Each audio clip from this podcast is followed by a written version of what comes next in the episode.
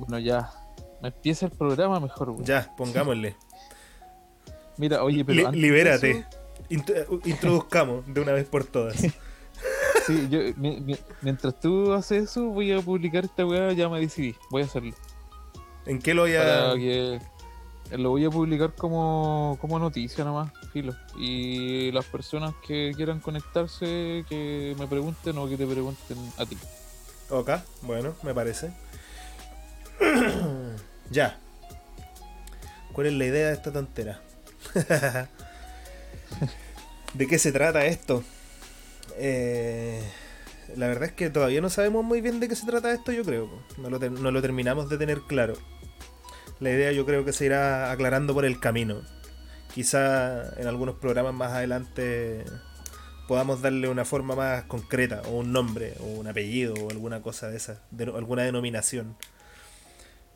Pero mm, yo estos días pensaba, eh, precisamente esto ya no, no sé si será ir a quedar como parte de la introducción, quizá lo edite más adelante. Eh, estaba escuchando y... Porque yo igual consumo harto podcast durante la semana. Sobre todo ahora último que está interesante eh, la escena nacional, la escena política nacional. que he cachado que siempre en todo esto hay muy poco loco joven, haciendo esto. Como que, como que todos los referentes son, son mayores y los menores están dedicados al TikTok y a, y a Instagram. que justamente pasa eso y, y, para empezar un poco como allá a entrar en materia y empezar a definirlo, eh, creo que estamos eh, eh, en un tiempo y nosotros somos hijos de nuestro tiempo, entonces el podcast surge directamente desde la manera en la que hemos sido empujados violenta y abruptamente a una digitalización, pero más que nada al hecho de permanecer con nuestra psique. Todos decimos, no, si hemos sido, hemos sido empujados a un espacio que en realidad se limita a los bordes de mi pieza, pero en realidad la pieza, Heidegger no salió nunca de su ciudad. Sí porque él pensaba justamente que eh, si su mente era el posibilitante que abría la realidad toda, entonces no necesitaba ir a ningún lado porque era portador de esa realidad. Entonces, de alguna manera, uno podría decir que cuando, cuando uno se pone un calcetín en la cabeza, está ahí empujado a convivir con tu psique. Yo creo que algunas personas que tienen menos capacidades visuales pueden entender eso, eh, pero tiene que ver principalmente con la, con, la manera en la que necesitamos expresarnos, explayarnos dentro de un sistema y un, dentro de un sistema de rol social sobre todo, mm. eh, que ya no nos es posible visitar ni que nos es posible acceder eh, por las condiciones actuales en las que estamos y de ahí que surge este espacio de reflexión, de de, pensamiento también, que lo que logra vincular eh, es eh, de alguna forma ciertas señales que nos llegan desde el futuro, desde nuestra, desde nuestra interpretación, eh, pero vinculándolos con, con, elementos que bajan directamente desde la esfera del, no, sé si decir alto pensamiento, pero de alguna manera con opiniones y reflexiones que han sido un poco informadas. Eh, y que bajan directamente al mundo del espacio, de la arquitectura, de las percepciones, de los sentidos. Eh, eh, y, y, de eso mismo me quería agarrar un poco, porque finalmente nosotros estamos viviendo en un tiempo en el cual estamos tan fragmentados que de pronto hay, existen algunas individualidades de alguna forma que, que, han sido limitadas solamente a un, a, un, a, un, mundo de lenguaje que de alguna forma eh, se despliega en su operar mismo, de una manera circular, de una manera tautológica. Entonces, eh, existen otras maneras de entender eh, cómo, cómo, se, cómo, cómo, se van desplegando estos distintos actuares, de manera que existen en distintos grupos etarios distintas maneras en las que se perciben las realidades, pero eh, pasa, pasa mucho también que eh, estamos situados justo en un, en un, en un estadio eh, de nuestra edad en la que de alguna forma o, estamos de alguna forma cerrando o abriendo nuevas etapas que son claves para poder entender una realidad en la que justamente fuimos empujados de una manera súper abrupta. Y lo, y lo, digo de esta forma porque eh, es un año de cambio, es un año de proceso, es un año súper extraño para todos nosotros. Eh, creo que lo venimos diciendo desde hace, eh, bueno, las veces que nos ha tocado hablar, pero pero es súper, es súper, y, y, para vincularlo un poco con lo que estaba hablando sobre, sobre, sobre, las decisiones. Anteriormente, para que todos los auditores y la gente que está expectante viendo este programa, eh, Pablo nos estaba hablando sobre cómo sus decisiones, eh, que no son académicas, y a lo mejor Pablo podría contar un poco más de eso, eh, terminaban finalmente modelando lo que él contaba del pasado de su vida. no es que cuente lo que está diciendo ahora, porque lo que dice ahora ya fue, entonces de alguna forma siempre nos remite a esa interpretación que Pablo nos dice desde hoy hacia lo que puede ver hacia el pasado, reinterpretándolo desde hoy. Desde hoy, sí. A, lo mejor si me conté un poco de eso para agarrarte el guante y después seguir armándolo. Es que yo, yo estaba pensando mientras tú hablabas de, de qué es lo otro interesante de abrir un espacio como esto, para nosotros, como en, nuestra individualidad, que es para aprender igual, pues, es una buena manera de aprender, de compartir de conocimiento, de escuchar, de leer, de, quizá invitar a alguien y conversar con alguien, conversar entre nosotros mismos e incluso las mismas ideas que de repente uno se pone como a reflexionar por el camino. Eh, son, son momentos que sirven para eso, para pensar por un lado uno mismo y para aprender de lo que de lo que se nos diga, lo que nos compartan, lo que nos, escriban, lo que sea. Eso es lo entretenido igual de hacerlo en directo.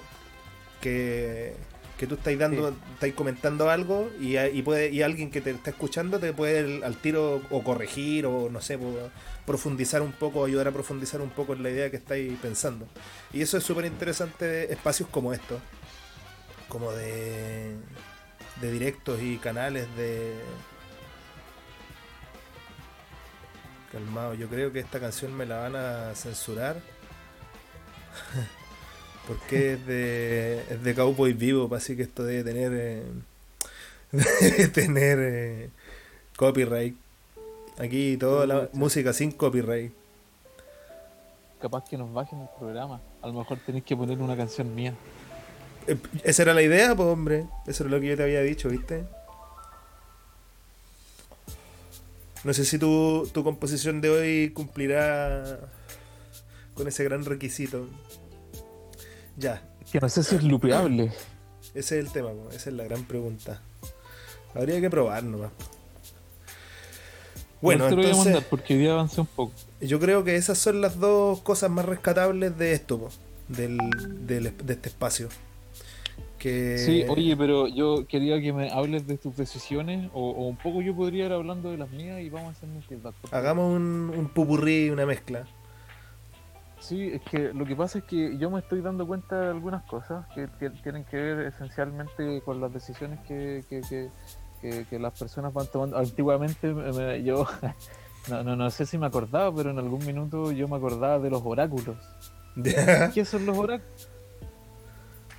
Eh, bueno, son personas que en base a abstracciones, o eran personas porque en realidad ya no existen, eh, que en base a abstracciones en base a maneras de distorsionar la realidad y por lo tanto de dislocarla, eh, eran capaces de situarse en un plano de la realidad en la cual era, eran capaces de interpretarla de manera que eh, en un estado de conciencia neutral no se hubiera podido conseguir. Entonces, de alguna manera, todos estos relatos y todas estas imágenes y estas simbologías que se veían desde el mundo abstracto eh, eran remitidas y eran traspasadas finalmente a una persona que en realidad tenía el mando, tenía el poder, tenía el, y generalmente era un rey o era una persona de batalla que en realidad necesitaba tomar una decisión en base a algo.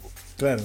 y, recurría, a la, recurría a la sabiduría de otro cuando, cuando no la tenía. Exacto, que, que, que, en el fondo era una suerte de sabiduría abstracta y que nos permitía basarnos justamente en corazonadas, en, en intuiciones, que que quizá puede sonar un, o, un poco, puede tener un poco de olor o gusto esotérico, eh, pero lo esotérico es una acepción que se inventó en el mundo moderno, mm. pero un poco para venir hablando de la manera en la que las personas antiguamente tomaban decisiones eh, que iban a generar unos giros o unos cambios copernicanos a nivel local, eh, eran basadas en, o, estaban fundadas en base a abstracciones. Por ejemplo, o, incluso de repente grandes decisiones que van a, tener impacto no solo de no solo en, en, el, en lo local pues. y no solo en lo local porque después eh, un poco como que eh, las cosas se empiezan a interconectar y empiezan a tener eh, pareciera ser que los efectos siempre se interconectan entonces pasa pasa algo con eso la cosa es que finalmente todas estas decisiones estaban basadas en una manera de, de entender la abstracción. Pues se reinterpretaban esas abstracciones. Eh, de alguna manera eh, eh, se, se, generaban, a ver, como para poner un ejemplo súper tácito, súper...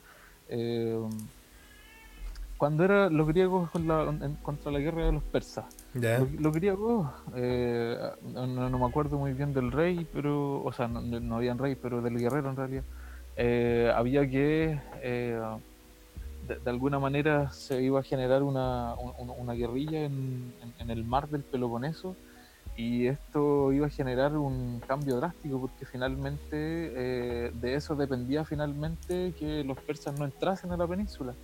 Entonces, eh, bueno, este gallo llevó un oráculo y el oráculo fue a los humos de los volcanes y empezó a inhalarlos y luego de esto eh, cuando ya lograba estar en un estado de conciencia que le permitía poder prácticamente eh, soltar, emanar lo que estaba sintiendo en ese minuto, dijo algo así como tienen que perseguir o tienen que abatir la muralla de madera. ¿Qué es eso? Mm. ¿Qué es eso?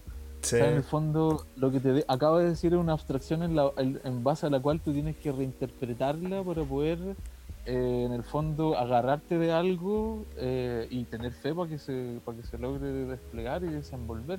¿Por qué, por qué, por qué estoy diciendo esto? Porque eh, de alguna forma yo siento que las maneras en las que se han, en, la, de, la manera en la que subyace la decisión que logra generar ese giro, en la realidad se ha ido complejizando ha ido mutando, ha ido transformándose, sobre todo porque ya no existen los oráculos, sino que existen otros elementos de decisión, eh, pero que también eh, de alguna manera generan cierta percepción de que se, eh, se desterrenaliza o desterritorializa de un plano en el cual nosotros existimos en base a estados de conciencia. Mm. Hoy en día nosotros existimos eh, en base a operaciones digitales. eso es lo que quiere llegar finalmente. se han ido modernizando. Tienen otro nombre, tienen otra forma, la plataforma es distinta, pero exactamente lo mismo. O, tiene el mismo resultado. y no sé si existe el concepto, pero de alguna manera la cuanticidad. Eso mm. que puede medir emociones, eso que puede medir sentimientos y que de alguna forma eh, hace que nuestra subjetividad un poco como que tenga características, cánones y categorías y clasificaciones eso, no, pero, eso nos ha llevado hasta mm, un poco poniéndolo, acercándolo a la situación actual eh, política nacional, a que los senadores y los diputados tomen ciertas decisiones basándose en lo que, en lo que se llama peyorativamente populismo, que no tiene nada de malo. si tú te vayas al concepto, a lo que significa ser populista. Lo que pasa es que. En su, en su tiempo se, se, hablaba de que eran eh, eh, políticos que solo, en realidad, lo único que buscaban era ser populares, pero en el fondo tiene que ver con una manera de hacer política que eh, es distinta de em, pensar en los beneficios del partido, sino que pensar en los beneficios populares, en lo que realmente la gente pide. En el fondo, porque nos, los obligó a, en el fondo les da la posibilidad, perdón, de, de recibir esa información rápida, instantánea, es, es fácilmente interpretable y es rápidamente interpreta, interpretable.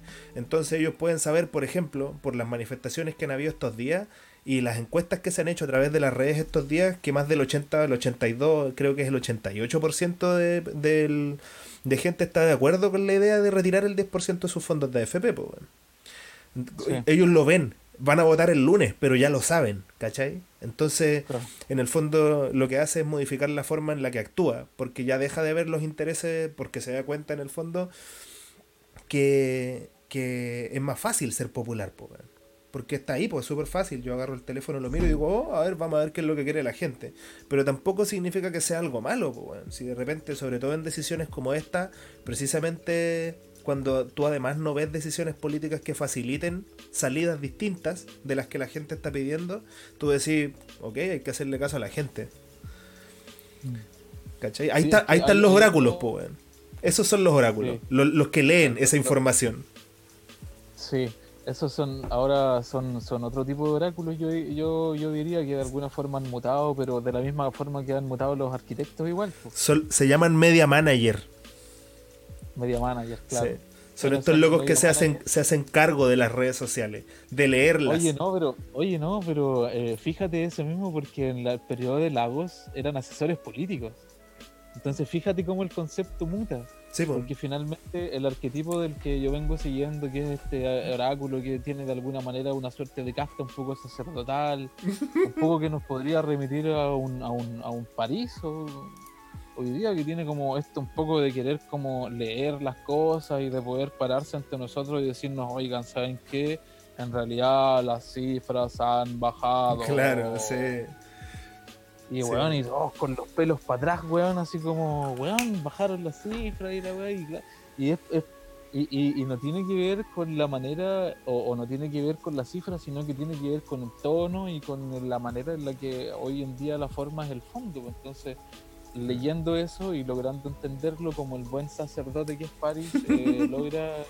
Puta, me, me metí en un tema en el que finalmente venía siguiendo y que quería seguir con este hilo, pero eh, eh, de alguna forma quería como poner el ahínco en la manera en la que eh, las interpretaciones finalmente son las que hacen que surja la decisión eh, en conjunto con, con, con la expectativa que, subya- que, sub- que subyace siempre de la fantasía y que por lo tanto es proporcional al deseo y ahí Sí. se forma un se forma una triada un poco un, un poco extraña que finalmente termina haciendo que la realidad empieza a tener los tintes del más poderoso y que por lo tanto los oráculos un poco entren al servicio del y ahí se empiece a, a generar como un mundo un poco un poco extraño porque ve- veámoslo de esta manera ¿Quiénes son los oráculos finalmente? Si los oráculos puede ser cualquier cosa que entre en Sí. sincronicidad con el mundo, si ya lo dijo Carl Jung, no Sí. sé hace cuántos años después de leer a Freud, que las sincronicidades en el fondo tenían que ver con ciertos con ciertos eventos que se van sincronizando, pero a lo que voy finalmente es que todas estas sincronías, todas estas maneras, eh, todos estos arquetipos que se van, eh, que, que- que van eh, interconectándose y surgiendo en esta maralla, en esta red mediática, eh, son leídas por estos oráculos que finalmente lo que hacen es construir no una realidad, una percepción. Sí. Para allá iba a ir con lo de los arquitectos, lo, de lo de los arquitectos, ¿no? Arquetipos. No, no, no, pero Como un arquitecto como un arquetipo de persona, me refiero. sí, sí, Porque- que tam- también tiene esas mutaciones. Porque si tú lo pensáis, eh, un intérprete, cualquier intérprete que, o sea, cualquier persona que haga una interpretación de la realidad se puede transformar en un oráculo de alguna manera. En función de qué tan, qué tan, qué tanto se, se transforma en realidad lo que esa persona estaba prediciendo. Entonces, y, en- si y tú, entre paréntesis, en- entre paréntesis, tomando eso que acabáis de decir, para tirárselo a la gente. Aquí todos, to- todos, to- todos poseemos la verdad, así que Mm. tiren, tiren, la, tiren lo que sea, la bomba que sea, Sí. lo- Porque el, si tú lo, puta, cualquier profesional en el fondo puede ser un oráculo dentro de su profesión, po. Por ejemplo, un sociólogo puede hacer una predicción en base a estudios que ya no tiene que ver solo con las redes sociales, sino con le- leer a la sociedad, eh, con leerla a través, por ejemplo, de, no sé, pues, de, de medios de noticias, leerla a través de, de trabajo en terreno, leerla a través de, de tener contactos y conocidos y conversaciones, y, y de, o de consumir libros, por ejemplo, en el fondo lee la realidad con desde otras eh, desde otras con otras herramientas pues. Claro, Entonces- exacto, pero ojo que eh, por de pronto un poco, un poco para interrumpirte y hacerte el paréntesis, el punto en eso, eh, los buenos intérpretes de la realidad hacen buenas jugadas políticas justamente porque cuando se mueven hacen una jugada que defiende y ataca al mismo tiempo. Sí, pues. por ejemplo, eh, no es lo mismo andarse peleando en los matinales que estar abriendo departamentos sociales justo en medio de la pandemia con Sí, mascarilla. po. Sí, pues, hermano. Eso Sí, es verdad. construye otra relación Sí, con la realidad po. Y otra manera en la que surge el político. Entonces, Mira, eso también es importante porque eso tiene mucho de oráculo, piensa, mucho de, sacer- mucho de sacerdote. piensa en eh, cómo está actuando, ya aquí nos fuimos, bien en la local y bien en la política. piensa cómo están actuando pero lo- cómo están actuando los diputados y los senadores de la UDI esta última Sí. semana. Hay, hay tres diputados UDI que votaron a favor del retiro que están renunciando al partido. Y eso tiene que ver con que los locos tienen, están viendo una realidad que, eh, que el partido no está viendo. Porque esa jugada no es una jugada así nomás. Sí. Y ninguno de ellos. Hoy día salió. ¿Fue hoy día o ayer? Salió Moreira, Iván Moreira, ¿eh? a defender eh, a los diputados que habían votado a favor y anunciando que él iba a votar a favor. Y ese weón no es cualquier weón. ¿Cachai? Ese, ese loco no está haciendo esta jugada porque sí. Él- Yo te aseguro que él no está siendo populista. Él tiene muy clara su próxima jugada. No, es que lo, lo que pasa es que Moreira es uno de esos sujetos que se puede humillar y que puede decir eh, veracidades eh, y, y- y tener más o menos el mismo peso siempre. Que de alguna forma Mm. eh, es, como, es, es como cuando tú lleváis un, un, un saco de acerrín y un saco de oro, pero si lleváis el mismo kilo pesa lo mismo. ¿Cachai? Claro. Independiente de lo que haya dentro de ese saco. Eh, y eso de alguna forma lo que permite es que este personaje sea completamente dúctil y que se pueda usar por el partido para los efectos que se quieran. Entonces, Sí, como no le importa hacer el ridículo porque va a seguir pesando el mismo paquete de, palomitas que vale, eh, de alguna forma se puede usar para esos fines comunicacionales que lo que hacen finalmente es construir percepciones. Sí, Entonces, po. el loco está, está dando una señal con esta wea. Exacto. Él está dando no una señal. Es un gesto político. Sí, pues es un gesto político, pero, pero eh, eh, dentro de los límites que les, es, que les es permitido para él, porque finalmente entendiendo que, que, que todo- que toda esta manera de pensar tiene una lógica eh, que nosotros logramos entender, pero que de pronto las generaciones que, que, que- que nos, anteceden, eh, no sé si puede ser un, no sé si sería complejo, yo creo que lo podrían entender mucho mejor que nosotros, simplemente están desconectados de la manera en la que acontece y surge porque están insertos dentro de otras mecánicas que son completamente distintas y que nosotros también logramos entender porque somos ese puente. Claro. Que nos remite un poco a lo que estábamos hablando al inicio. Con la manera de que, de que de alguna manera habían algunos jóvenes que estaban haciendo TikTok y otros que estaban analizando política o, o- o haciendo, no lo sé. Sí, es verdad. La, la, diferencia generacional en el fondo. Yo, sa- ¿Sabéis qué es lo que creo? Tengo una hipótesis respecto a eso. Respecto a la actitud de, de Iván Moreira. Tengo una hipótesis. Yo creo A ver, vamos. que este loco ya cachó que las AFP cagaron. Cagaron. Que lo del retiro del 10% es un agujero pequeño, pero que es un agujero que va a ser imposible tapar y que la weá se va a terminar desfondando igual. Él, él- eso él ya lo sabe. Él entendió el gesto político que significa el retiro del 10% de las AFP. Y lo que está haciendo, a través de su apoyo y todo esto, en el fondo es abrirse un espacio a poder abrir la boca cuando se esté armando este nuevo modelo. ¿Cachai? Como que va a ser más fácil que él sea escuchado en un futuro cuando se esté haciendo, conversando respecto a este nuevo sistema de, de seguridad social, que ya no sean las AFP, que va a tener otro nombre y otra forma, va a ser más fácil que él sea escuchado si él estuvo a favor. Porque él va a poder decir, oye, yo, yo estuve a favor de que desde el inicio, ¿se acuerdan? Ese loco está haciendo una jugada a muy largo plazo. Y, y es una jugada, es una jugada que yo creo que, que él está cachando, que la tiene que hacer eh, o solo o, o si, o si no, no la hace. Que el partido no lo va a respaldar en eso. Pero el loco está buscando es que- ser un líder a futuro. Yo- eso, eso creo. Yo, yo- yo creo que le, llegó un poco tarde la señal porque Desbordes ya em, empezó ese camino que, que, de alguna manera tiene que ver con construir esa derecha que está como consciente de la ciudadanía y bla, bla, bla. Todo ese palabreo raro que, que tiene que ver con eso, pero que finalmente no olvidemos que, la vanguardia tiene autor. Sí, tiene eso es verdad. Bueno, por, por lo mismo, por lo mismo el loco está... Quizá, quizá no lo vio desde el comienzo. Pero es que sabéis que yo creo que, bueno, igual la, lectura de Desbordes desde el estallido social ha sido compleja. Porque el loco ha tenido el, el, revólver en la mano varias veces. Yo, está como, como frente a la tercera vez ya, creo. Con esto del retiro del 10%. Y, y ninguna de las veces ha decidido tomar una decisión. El loco se se ha arrepentido para el estallido social. Hay, algo que, hay algo que pasa ahí que yo un poco lo veo como, como, como este balancín de los pesos.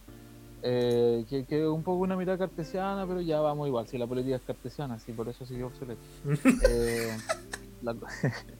Porque la eh, realidad ya no es cartesiana, eso lo conversamos en el podcast pasado. Claro, en el podcast pasado. Igual podemos hacer un resumen si es que se hace necesario, igual lo vamos a tocar, sí, obvio. Eh, pero de alguna manera eh, lo que hizo Desbordes es salirse de ese lado del balancín que se está yendo para abajo para poder pasarse para acá y de alguna manera generar un partido de centro. Eso hubiera sido, hubiera sido o, es una buena decisión cuando tú tenías una derecha que se fractura y tú alcanzaste a cambiarte la chaqueta antes. Mm. Es como cuando de alguna manera tú estás como teniendo un conflicto político en el centro de la institucionalidad de tu familia eh, y, tú, y tú dices algo así como, eh, oye, pero es que en realidad yo me desentendí de eso desde un minuto y en realidad yo siempre estoy apoyando a la... ¿Cachai? Como que se mm. cumple como esa condicionalidad que tiene que ver con justamente con el hecho de que se, eh, se extrapola al mismo tiempo en el que se sostenía algo mm. y justo cuando la realidad cambia, se pasa para allá.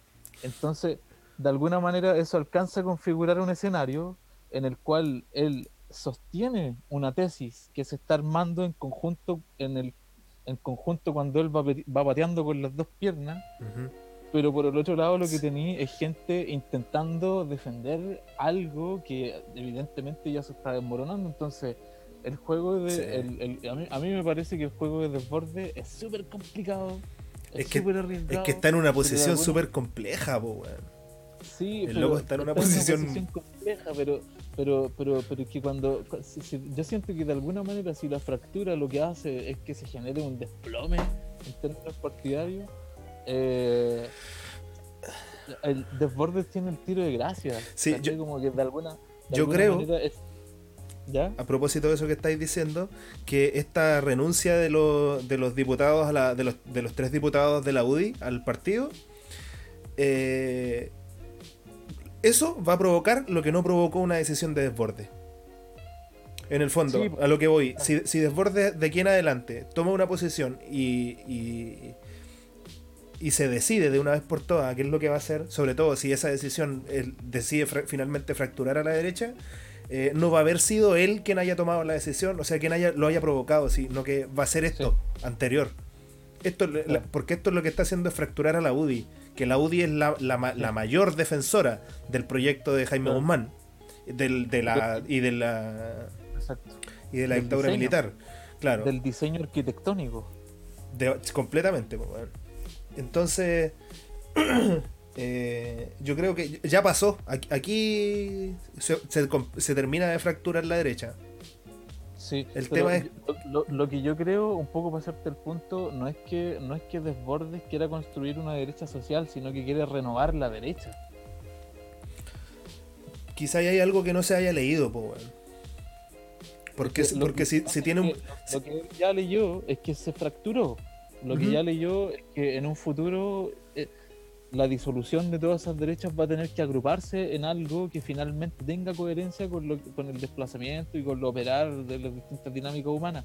Entonces, para eso, actuales, Y, y, y, para eso lo que van a tener que hacer es que se acomoden de nuevo todas estas capas, todas estas capas tectónicas y todas estas capas de información.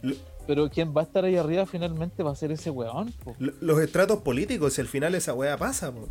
Por algo, por algo en, algún punto los diputados deciden tomar decisiones por sí solos y pasarse. Porque los locos cacharon que para arriba, porque es de ahí para arriba, donde ya no, no, no, no pasó. Entonces, en vez de fracturarse desde arriba, se empezó a fracturar desde abajo. Es un estrato más bajo. Sí, oye, pero. Ni, siquiera fueron los diputados. O sea, ni siquiera fueron los senadores, fueron los diputados. Que son más, que son, son como más de, de bajo pelo. Si, si tú lo pensáis, si esta weá fuera una mafia, ellos serían así como los matones que andan en la calle, pues, Son los que pues, trabajan puerta a puerta, en terreno, se su, ¿cachai? Sí, pues. Entonces, no, pues, y después, después están los senadores, esos que, se mueven entre Valparaíso y Santiago nomás, pues. Y, lo único que hacen es representar, pero la verdad es que nada. Entonces, se, está fracturando desde la base. Hay que ver que yo creo que esa weá se va a hacer terminar de romper si no. Sí, oye, pero ¿sabéis qué es lo que se no, ¿sabéis qué es lo interesante? Que en esta mirada de intentar entender la política, justamente lo que se deja afuera son los oráculos de desborde los oráculos de Navarro. ya se supo quién era, ya, ya, se supo quién era el oráculo, el oráculo de Piñera, ¿cachai? Entonces como que recién ahora quiénes son los oráculos, ¿cachai? Hoy de alguna manera como que parece que existe una mano invisible. ¡Oh! Tú hablas del oh, presidente de la roulette, ¿cierto? Claro, no, si, eh, en el fondo yo no, yo no empecé este tema por nada, si, está todo interconectado, incluso el, presidente de la roulette. Sí. Sí, sí, esta mirada oracular va a bajar la arquitectura igual. Eh, Oye, sal, eh, salud, weón. Sí, ya se me acabó, pero qué, qué raro. Oh, puta. Sí, que se, me seca rápido la boca porque bato la lengua como un, como un esquizofrénico. ¿Te llevo una? Eh, Total, estamos cerquita. Todavía me queda. Y, dejamos, y dejamos los espectadores en crisis. Que conversen entre ellos pensando así, weón, puta, ¿qué, qué más? Oye, ahora yo les quiero, les quería meter otro bichito, pero desde un aspecto filosófico más. A ver, más que. Dale nomás.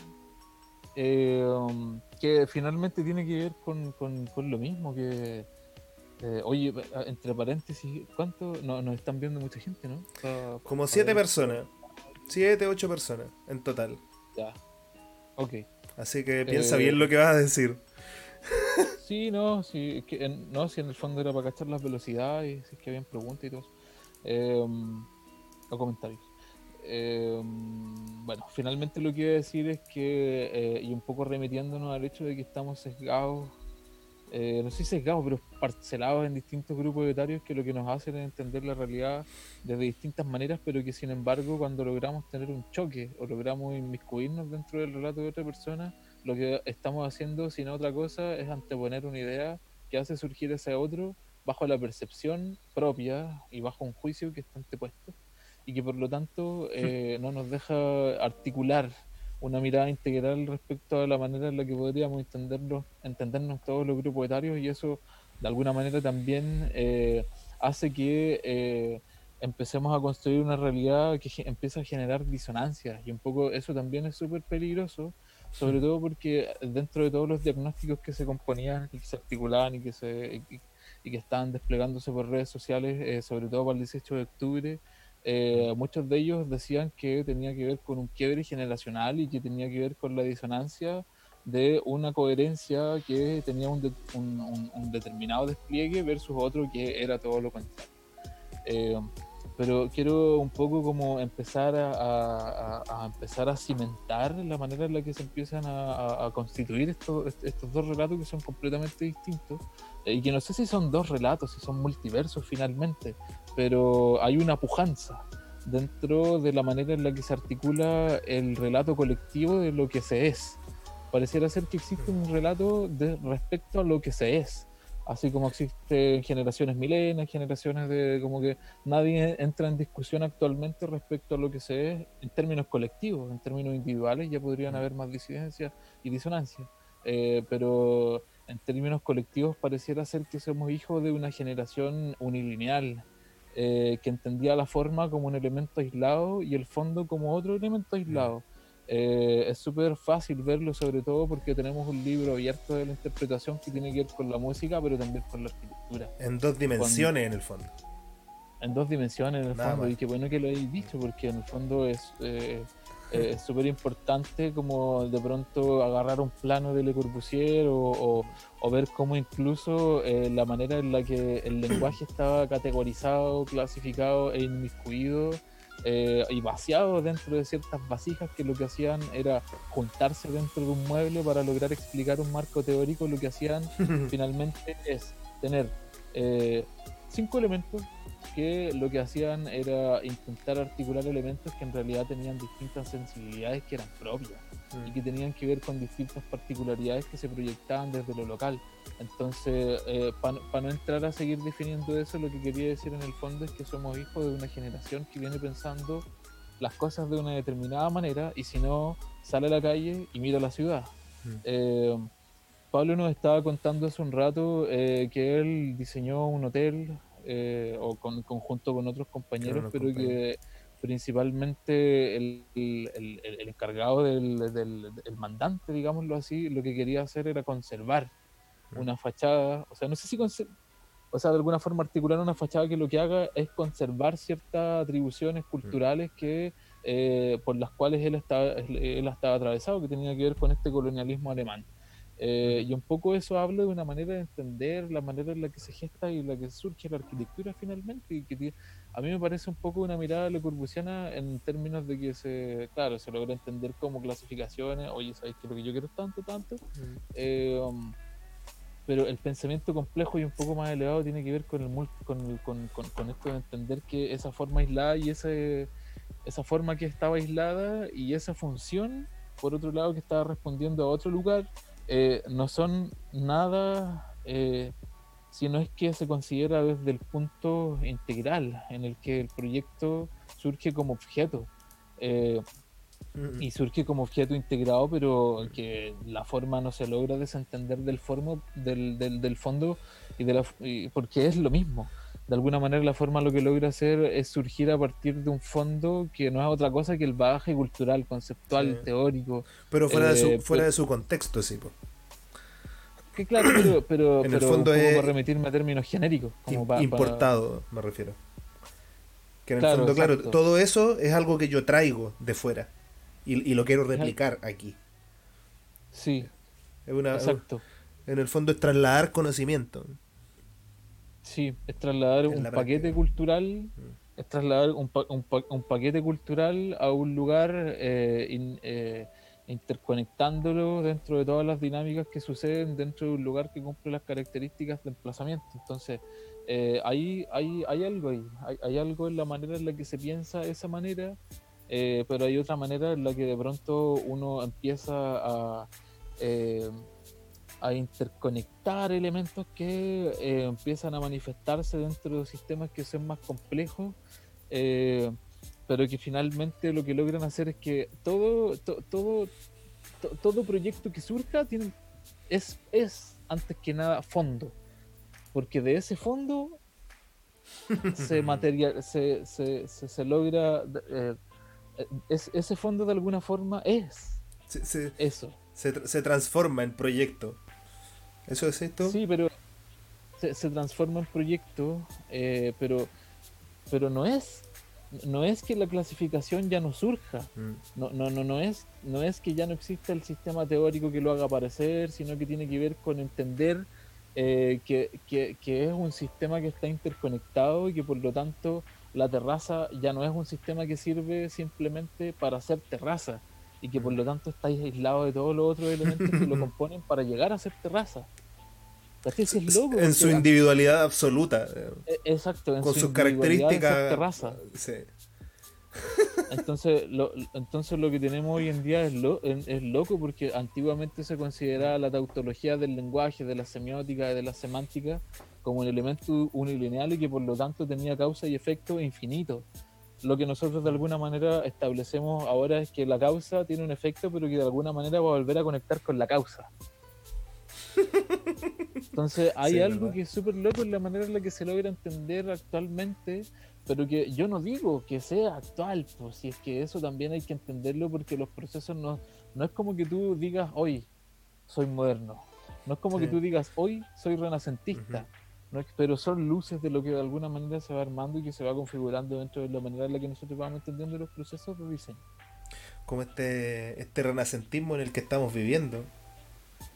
y que y al que lamentablemente o afortunadamente fuimos empujados a, a tener que imaginarnos eh, la manera en la que queremos vivir, pero pero muchos se dieron cuenta que el primer, que el, que el primer espacio vivencial y el primer espacio de experiencia eh, es lingüístico, es, Mm. eh, tiene que ver con, y, y eso me remite principalmente a, a otro tema que, que- que yo creo que, que es súper importante y que tiene que ver con las palabras, porque finalmente eh, todos estos mundos que se construyen eh, tienen que surgir de alguna manera de, todo, de, de- de- de la manera organizacional en la que, el- en la, en- la que surge y, y apare- y- y aparecemos eh, en el lenguaje.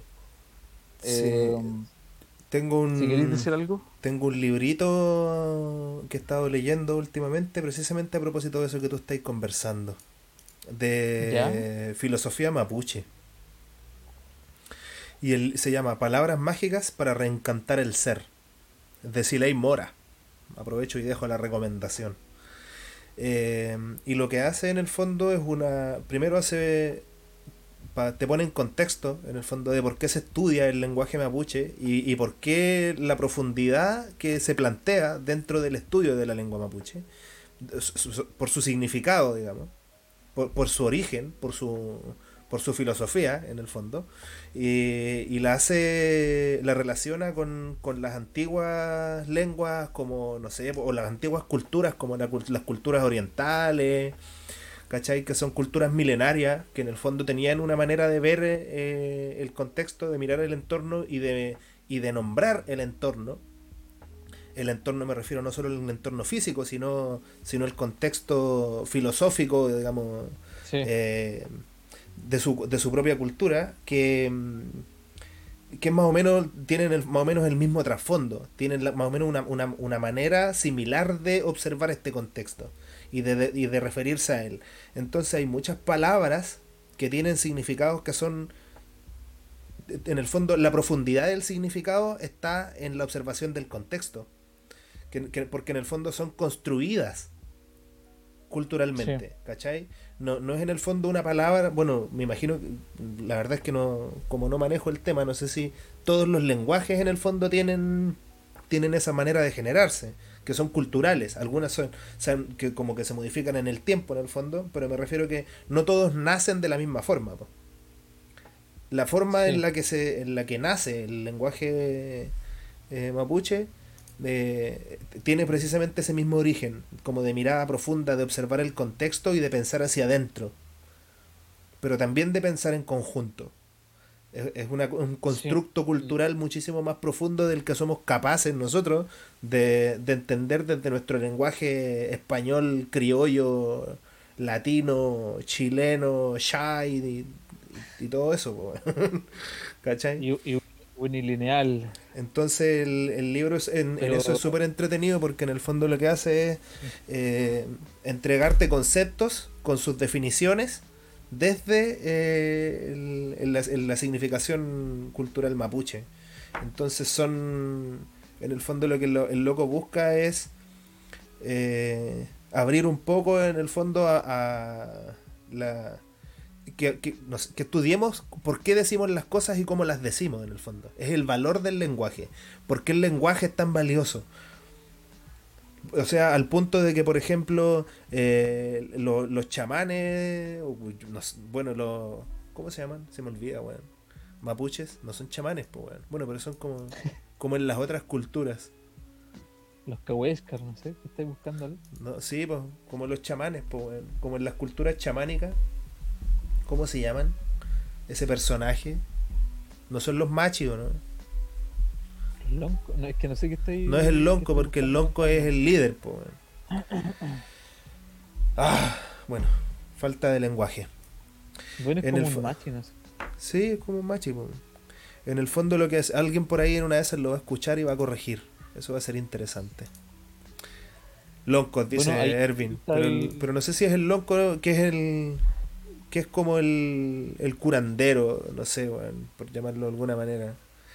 Que en el fondo son los locos tienen que tener un dominio del lenguaje, pero absoluto, conocer eh, conceptos que los demás no conocen. Y tiene que además ser capaz de eh, expresarse de un chamán entonces expresarse de manera hermosa, porque es capaz de entender toda la definición y el concepto de la palabra que está usando. Entonces sabe usar la palabra en el contexto, en el momento, la palabra exacta. Eso, le da eso abre una categoría de arte igual. Sí. De hecho, son, son eh, tiene un nombre. No recuerdo el nombre ahora, hace rato que no agarro el libro. la palabra. Sí. Los locos saben construir lo que quieren decir. Claro. Eso es interesante de la lengua. Me, podría remitir a dos cosas, eh, una primitiva y una futura. Eh, creo que voy a empezar hablando de la primitiva y que principalmente tiene que ver con el hecho de que en palabras de Sublet eh, los, mapuches eran considerados o ellos mismos tenían una autopercepción de que eran pedazos de cielo recogidos en una persona. Entonces eso de alguna forma lo que hacía era comprimir toda la categoría y todas las posibilidades que existían en el universo dentro de un solo, eh, de un solo ser, de un solo self, de un solo Dasai, como, como diría Heidegger. Eh, pero también porque tenían un conocimiento de la. De, o, no, sé si no, sé si uno podría llamar conocimiento, sino que entendimiento respecto a las distintas dinámicas que operan dentro de nuestra psique en términos de lo subconsciente o en términos de la inconsciencia. Eh, y es súper importante también como ver que, cierta, que, que, ciertas culturas que se despliegan y que surgen en relación con, eh, con interacción con su nicho, eh, de pronto existen ciertas posibilidades que tienen que ver con el estudio o con la experiencia vivencial de abstraer y de conocer ciertos elementos que suceden más allá del espacio de conciencia. y que tiene que ver con eh, con, con, con, ese espacio inconsciente y con intentar como entender las triquiñuelas que le juega eh, más, más, que, más que sus procesos mentales, esta, esta complejidad que tiene ser, de ser humano y que por lo tanto de ser parlante y que eso genera una serie de residuos con los que el humano tiene que eh, trabajar, traficar y gestionar. Entonces, por ejemplo, yo me acordaba de un, doctor que se llama Francisco Alcolado y que este doctor de alguna forma empezó a inmiscuirse dentro de los intersticios de la psique y lo que hacía en el fondo era eh, interpretarla, pero para poder alimentarse un poco de esto lo que necesitaba era tabaquito, no, no necesitaba tabaquito, necesitaba eh, conectarse con un nicho ecológico honesto, eh, entonces, en base a este a estos oráculos que estábamos hablando anteriormente, eh, él toma una decisión eh, y que en realidad él utiliza el, oráculo de las cartas, porque las cartas también son oráculos. Uno puede creer en eso o no, pero... O las estrellas. O en las estrellas. la interpretación de las estrellas. Lo que pasa es que tú podés tomar una decisión si es que pisáis la rayita de la vereda o no. ¿Cachai? Entonces como que eh, tú podéis tener todo el conocimiento teórico y podéis decir, sabéis que voy a tomar esta decisión súper bien informado, pero siempre es pulsional, siempre afectiva, siempre... Eh, y si no, puta, te engañaste y eso va a tener consecuencias. Y eso sí que lo saben las personas que viven en culturas que están más relacionadas con su nicho, eh, porque conocen la orgánica de cómo opera, eh, y no hay que ir muy lejos. De pronto Francisco Alcolado se fue a Brasil efectivamente porque existían quilombos eh, que justamente lo que hacían en ese lugar era eh, tener una vida natural en donde las en, la cual ellos construían la vida y, y, la, y construían la, la percepción del devenir en función de sus sueños. Entonces era súper, era súper, digámoslo así, particular la manera en la cual eh, mantenían una vida en comunidad súper feliz, súper sencilla, eran súper pobres, pero de alguna forma eh, tenían el conocimiento completo e íntegro de la manera en la que se podía conocer la psique del, del, humano. Entonces, finalmente, después al colado se fue con todo este conocimiento. Eh, lo trajo a, esta maraña occidental de la cual no son parte de ese quilombo, o por lo menos muy poco. Eh, y empezó a construir, eh, o no sé si construir, pero de alguna manera explicitar este conocimiento eh, que, tiene que ver con, con, con, la manera en la que se... Y, esto es súper importante, Pablo y auditores, en la que se mira la inconsciencia y la conciencia. ¿Y por qué lo digo? Porque principalmente los, los actuales espacios de poder y los espacios de despliegue que están destinados a que nosotros leyemos todas nuestras operatorias humanas por las cuales hemos sido empujados violentamente a permanecer en estos virtualismos, eh, tienen que ver precisamente con un actuar y con un operar que es inconsciente pero que es medible. Como lo decíamos al, al, al principio, que de alguna forma todas estas estas maneras de considerar el lenguaje y la manera en la cual nosotros nos vamos desplegando eh, y, estoy buscando una palabra, disponiendo eh, dentro de toda esta vitrina en la cual nos vemos es perfectamente medible. Y antes no lo era porque era un espacio que estaba relacionado directamente con lo terapéutico, era un espacio que estaba directamente con... Pero hoy en día se puede medir, cuantificar, predecir y de alguna manera eh, estamos entrando eh, en eso que el maestro Maturana de alguna forma no lograba vivenciar mm. y que tenía que ver con el hecho de que pareciera ser que el águila sí se puede cazar en el reflejo él creía que no, que de alguna manera lo que él decía es que ¿quién mira la conciencia cuando la conciencia opera? Nadie, pues. ¿Quién es capaz de mirarla? Si cuando uno está pensando, estáis preocupado en pensar, no en mirarte la conciencia. Mm. A menos que seáis Dalai Lama, pues, no sé. Claro, y esté en, el nirvana. Sí, que estés tan despegado de tu propia corporalidad que podáis verte desde afuera, pero mm. bueno, no somos Dalai Lama, entonces en el fondo en el fondo toda esta operación y todos estos intersticios de nuestra vida están expuestos, están abiertos. Eh, y todo eso que es consciente y que es inconsciente y que era interpretación súper sensible y de una manera súper, eh, bueno, ha entrado en primera instancia al mundo de las categorías y de las clasificaciones y en segunda instancia un mundo en donde se abre, se explicita eh, y por lo tanto la vitrina de la subjetividad se vuelve abierta. Entonces, no sé si es un espacio peligroso, pero eh, sí, es peligroso. A construir nuevas moralidades, nuevas estéticas, nuevas... Sí, de hecho, eh, pasándolo un poco al plano profesional, ¿qué es lo que pensáis tú que va a ocurrir con la, con la pandemia, con las ciudades, con la, con la manera de vivir la ciudad, de habitarla y de vivirla, quizá no las viviendas, la ciudad, me refiero? Sí, eh, lo que pasa es que. ¿Qué pensáis? Me parece que esto, lo, lo, lo, Y un poco para ir cerrando, igual, que creo que me tengo que ir. Eh, que un poco tenía que ver con el, no sé si aplanamiento. Yo no le llamaría aplanamiento, lo que pasa es que ocurren procesos que son súper como eh, especiales dentro de ciertos ciclos que van aconteciendo en la manera en la que se va desplegando el devenir eh, y principalmente me estoy refiriendo a ciertos procesos de sincretismo que se logran dar eh, cuando se logran interconectar ciertas culturas que son de distintas estilizadas o, que se han estilizado de distinta manera.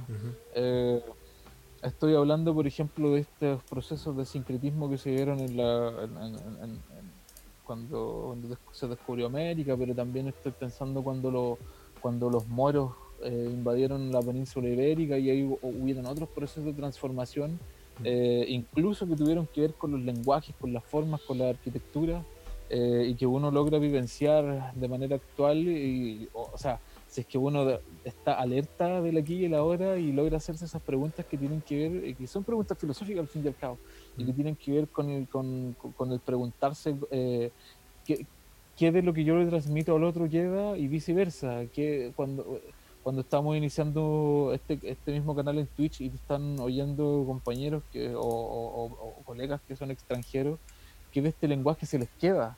Mm. Yo, yo, creo que pasa lo mismo con la arquitectura también y que en el mundo del lenguaje y de las palabras de alguna manera se está sincretizando la manera en la que el lenguaje eh, de alguna manera se logra delinear en su fonética eh, pero también en las formas arquitectónicas, principalmente por lo que te decía anteriormente, y que yo ya no sé si existe una persona que al diseñar el edificio le ponga la plaquita con la mm. Eh, que un poco más nos remite a otros procesos industriales, en donde el que mandaba tenía que dejar patente eh, su estructura de poder a partir de elementos de estatus, como el apellido y, todos esos elementos. Pero que hoy no están presentes, que tienen que ver con ese sincretismo global. Eh, eso mismo, es un sincretismo globalizado. Está en las redes. y a través de las redes puedes acceder a todo el mundo y que por lo tanto hace que nuestras arquitecturas ya no empiezan a estar en función de ciertos elementos caprichosos y de ciertas pretensiones de nacionalistas de querer eh, eh, eh, incorporar elementos que vayan o que resten o que interpongan o que atraviesen, sino que más bien se trata de una, de, una manera de entenderla de la misma manera que podemos entender el lenguaje, que la forma, ¿qué voy a decir? Es el fondo. Es el fondo. Sí, eso es. Sí tú ya no utilizas el lenguaje español para comunicarte con el, con el caribeño eh, intentando que la estilización de la forma mm. y de las triquiñuelas que tiene la manera de hablar los chilenos se haga patente, porque lo que tú querís es que eh, haya un fondo comunicacional entre los dos y para eso que se entienda. de tu forma. Exacto, que se entienda. de, de todos esos elementos de, de, forma, porque lo que tú estás anteponiendo de todo eso es la comunicación, y ese es el fondo. Entonces, un poco también la arquitectura va a tener que ver con esto, con, que eh, se van a empezar a aplanar, eh, un poco para meterle en, el lenguaje de COVID, de eh, aplanar la curva de, de lo... De la diversidad, quizá. Sí, es, que, eso, igual es fome, weón. Es igual es fome. porque yo creo que es, es, parte del proceso, es una parte inevitable del proceso. Es que mucho por el camino se pierda. porque en el fondo lo que busca todo es globalizarse. Que pasa algo importante, yo creo que hay que estar alerta también. Cuando tú combináis el café con verde te da un color. Cuando tú combináis el café con verde con amarillo te da otro color, pero cuando combináis toda la paleta tenía un gris. Mm. Entonces o tenía un negro, entonces pareciera ser que cuando tú combináis todo, independiente de la diversidad que sea, siempre obtenís un gris o un negro. o sea, negro. Tú, tú planteáis que en el fondo eso va a pasar. Es que lo que yo creo que se va a conformar un gris. Yo creo que hay que estar alerta justamente para ver cuáles son esos colores que vamos conservando. Porque solo esos colores van a ser capaces de que nosotros seamos, eh, podamos articular una identidad que, eh, que nos es propia, porque es distinta, pero yo, yo no creo que mañana vayamos a estar caminando por una arquitectura high-tech, ¿cachai? Como full futurista, sino que van a ser cambios graduales que capaz que hasta que se den, hasta que nosotros estemos muertos, ¿cachai? Pero a lo que... A lo, el proceso es largo. que, claro, que, que, el proceso es largo y que no por eso tiene que ser unilineal, porque hemos estado... y es, un es parte de lo que sostiene la tesis de esta canal también es que se, se, van eh, dando de manera multisistemática y van apareciendo en un lado y en otro, pero que las luces de eso nos hacen entender eh, o nos hacen poder dar los primeros trazos de estas pinceladas de este cuadro que se va a armar en el futuro, eh, pero que finalmente tiene que ver con eso, con distorsiones en los lenguajes, con distorsiones en las formas que se van a, y que se, van reduciendo mucho más a un fondo. Que, van, a, llevar, que van a llevar a cambios en el fondo. Sí. El tema es hay que estar alerta para ver qué, color va a ser el que va a tomar ese fondo. Sí, y, y, qué colores son los que los que queremos conservar, pues porque todos queremos pintar el mismo cuadro. pero, pero sí, porque en el fondo todos, todos queremos ir para allá, pues. mm, todos, todos, todos, queremos interconectarnos, todos queremos mantener nuestro músculo democrático, porque es lo único que es lo único que hace permanecer el libre tránsito de las ideas y que por lo tanto no nos agarremos de coscachos con el otro. Eh, pero para poder mantener ese músculo democrático, lamentablemente vamos a tener que entregar ese último poquito de libertad que nos queda. Ya veremos qué pasa. Y ya veremos qué pasa, pero yo creo que va por allá, así que hay que estar súper despiertos para que no nos convirtamos en un gris y que podamos mantener algunos colores. Que se mantenga, que sea una paleta diversa. Sí. Ya. Yo creo que es un buen momento. Una hora es eh, más que preciso. Y es un buen cierre. Eh, ya todo esto va a quedar fuera, pero alguien pregunta aquí, ¿son pedrastas? Eh, no. De profesión no, por lo menos. ya voy a cerrar transmisiones por ambos. Por Bueno, YouTube y por Ok, Twitch. yo antes que, antes que, antes que salir quería enviarles un afectuoso y caluroso saludo a todos los espectadores ya que no nos pueden estar viendo, independientes de quienes sean, independientes si nos vienen a putear, independientes si vienen a hacer un comentario constructivo. Eh, el canal es de nosotros, así que hacemos la web que queramos. Pero lo importante es que dentro de, dentro de todas esas posibilidades, ojalá que se sientan lo más cómodo posible y que puedan volver y retornar a este lugar cada vez que quieran. Y también porque están obligados. Recordemos que estamos en cuarentena.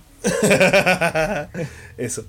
Me No parece una, una excelente, excelente manera de cerrar. Ya. Bueno,